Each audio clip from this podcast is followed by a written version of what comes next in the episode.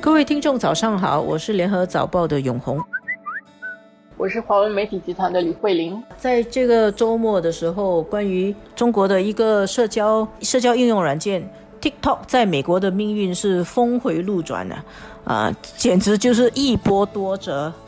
首先呢，是美国总统特朗普，呃，发话说他接受了 TikTok 卖给甲骨文。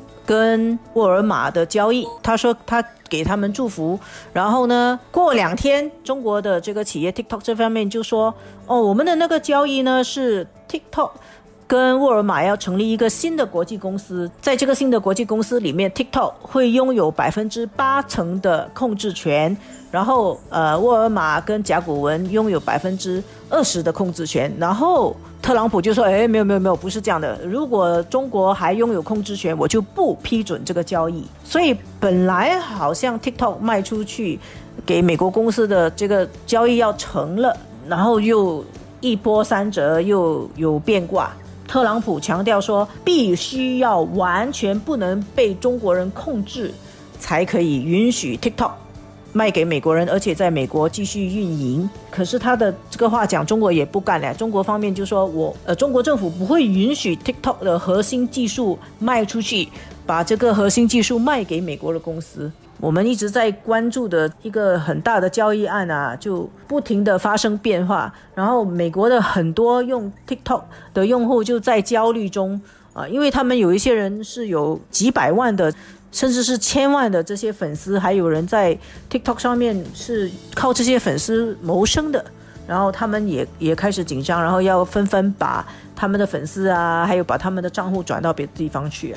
这个剧情现在还在上演中，可能大家都还在等接下来会怎么样，等这个美国给的期限几时到期，还有等美国总统选举的结果出来以后会不会。呃，形势在发生变化。其实我们这好几个月以来一直看到的，国际上我们看到中美之间的，我们说是一种角力吗？我们看到很多的这些事件啊，其实也有一种说法，就是像美国，它原来是一个它尊重资本、商业的经营，它有一套自由贸易原有的这个规则。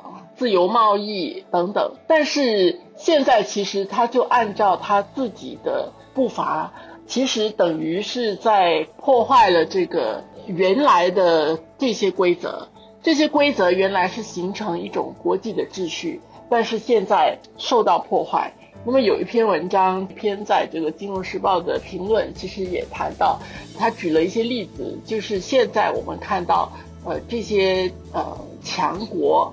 呃，像美国，像中国提高这个就是一个例子，或者说对华为，呃，孟晚舟他的这个首席财务官的这样的一种做法，都是因为这些大国他不守原来的这种国国际规则，他在制定他自己的规则。这个我们现在就在面对一个整个国际规则受到很大的冲击，而且在改写的过程。其实从两千多年开始谈国际局势改变，谈中国崛起的时候。那个时候，这种变化的起因已经在埋下来了嘛？就是有一个新的国际的强国要崛起，然后呢，它在这个旧的大国设定的国际规则里面要崛起。当他的力量到一定的时候，他要使这个规则更适合他自己，然后他就会形成他自己的规则。而他在这个力量越来越强大的时候，他要自己书写自己的规则，形成自己规则的时候，他就会冲击原来的大国老大的地位。然后老大首先为了维护自己的霸权地位啊，也会改变自己的规则。所以原来我们很习惯的这个。以规则为基础的国际秩序，这个地缘政治结构现在都在面面临很大的冲击。这些是我们这些关注国际形势的人啊，经常在谈的。现在大家什么朗朗上口的，好像随便你都可以信手拈来，你都可以讲哦。这现在我们面对很大的这个呃国际局势的改变，叫做近百年未有之大变局啊。但是其实这个变局。到底是什么？它带来的影响是什么？它对这个地区其他的这个国家的影响是什么？对新加坡的影响是什么？其实我觉得。发生巨变的时候，一个残酷的现实就是，大多数的人都是茫然的，都不是很觉醒的，并没有呃关注到整个局势的大变化。但是每一个人的生活都会受影响，然后如果你没有提早给自己做好准备。提早想好怎么样去应对未来，到最后你你的利益会受到损失，会受到损伤。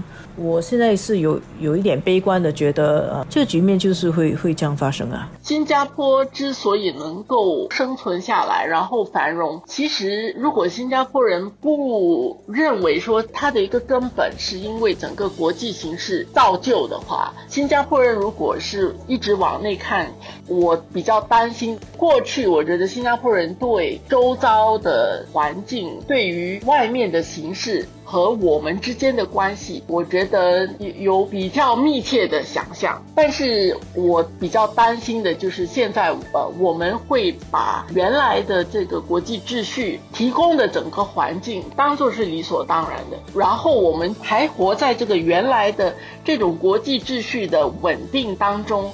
呃，去想象我们应该得到什么，我们要些什么。但是其实外面的世界其实已经发生很大的变化。当我们醒过来的时候，发现说，其实我们的那个想象根本你还完全不可能到达的，因为已经在改变当中。你无法想象那个改变跟我们自己在酝酿想要做的这个事情距离有多远。